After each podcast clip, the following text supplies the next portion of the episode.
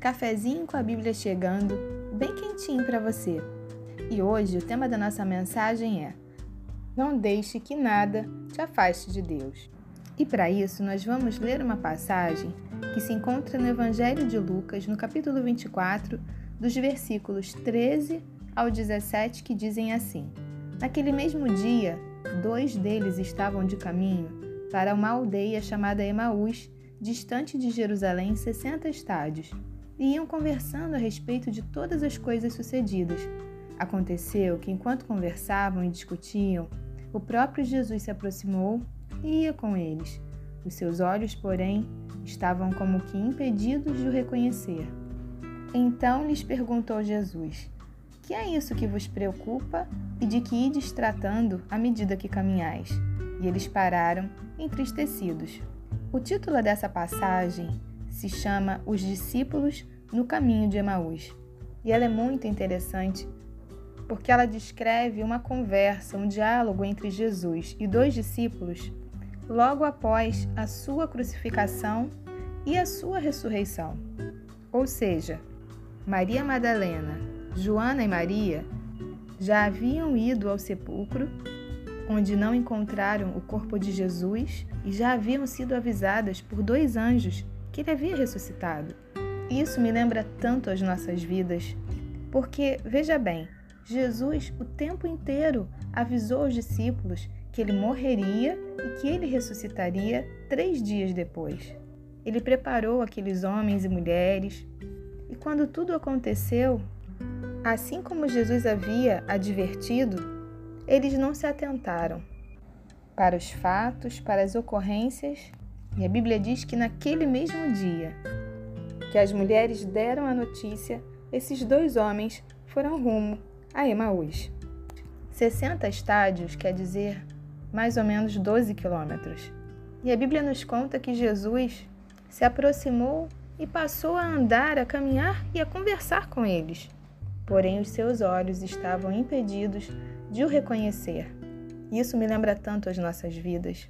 A impressão que eu tenho é que aqueles homens permitiram que seus corações se enchessem de desesperança, de incredulidade, de falta de fé. Inclusive, nos versículos mais à frente, eles perguntam a Jesus: será que só você não sabe dos últimos acontecimentos? Eles estavam falando com o Filho de Deus. As Escrituras haviam se cumprido. O milagre estava ali ao lado deles, mas a sua visão estava embotada. E não é assim nas nossas vidas? Quantas vezes não reconhecemos Jesus? Não conseguimos senti-lo, ouvi-lo, percebê-lo, porque a vida é muito agitada, porque você tem coisas demais para fazer, porque a sua agenda é muito agitada. E aí não dá tempo de orar, Ler a Bíblia, então, nem se fala. Isso é um luxo. Mas é isso que acontece. A gente não consegue se conectar com Deus e o nosso coração, em vez de se encher de fé, de confiança, de conseguir segurar a ansiedade, a gente não consegue se conectar com o sagrado, com o divino. E é incrível porque parece uma bola de neve. Quanto mais atividades e obrigações você tem, Parece que mais elas aparecem e você vai se afundando num mar de obrigações.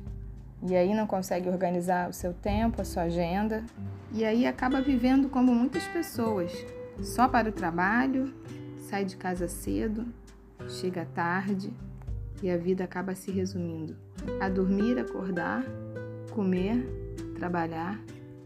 Ou será que isso é uma fuga?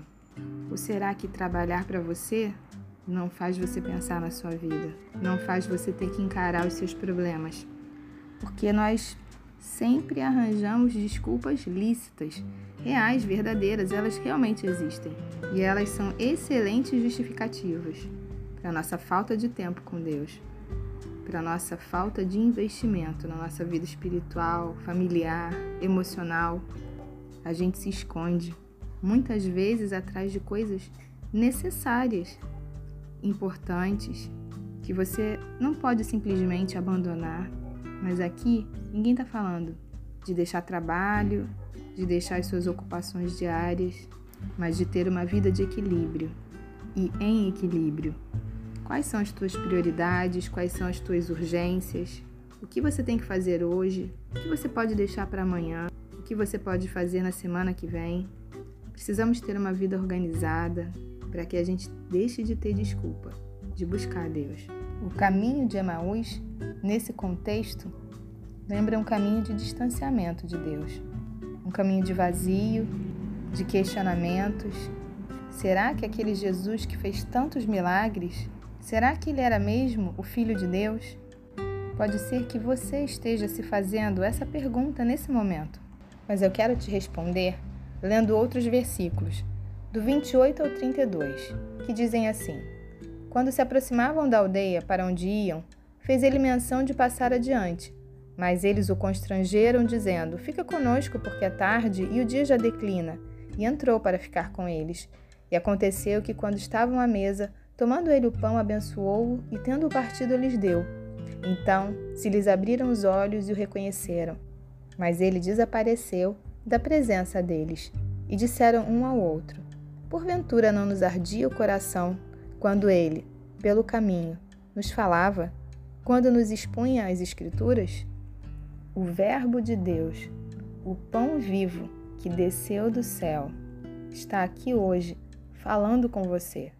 Jesus conhecia o coração daqueles homens e ele sabia que ele precisava ir ao encontro deles naquele dia e naquele momento, porque Deus conhece a necessidade do nosso coração. E quando eles se sentaram à mesa, ao partir do pão, no momento da comunhão, da intimidade, no momento da entrega, no momento da bênção. A Bíblia diz que se lhes abriram os olhos e eles o reconheceram. Que você possa reconhecer que aquele que veio ao teu encontro hoje foi Jesus. Que você possa comer desse pão, se alimentar, se nutrir dessa palavra, para que você possa encher o seu espírito de fé, para ter forças para enfrentar o deserto que vier pela frente. E para encerrar, eles disseram um ao outro: Porventura não nos ardia o coração quando ele pelo caminho nos falava, quando nos expunha as Escrituras? Que nesse dia seu coração esteja ardendo de desejo de estar a cada dia mais perto do Mestre, que os seus olhos se abram e que, como aqueles homens, você também testemunhe o milagre da ressurreição de Jesus na sua vida. Que Deus te abençoe. Um grande beijo para você.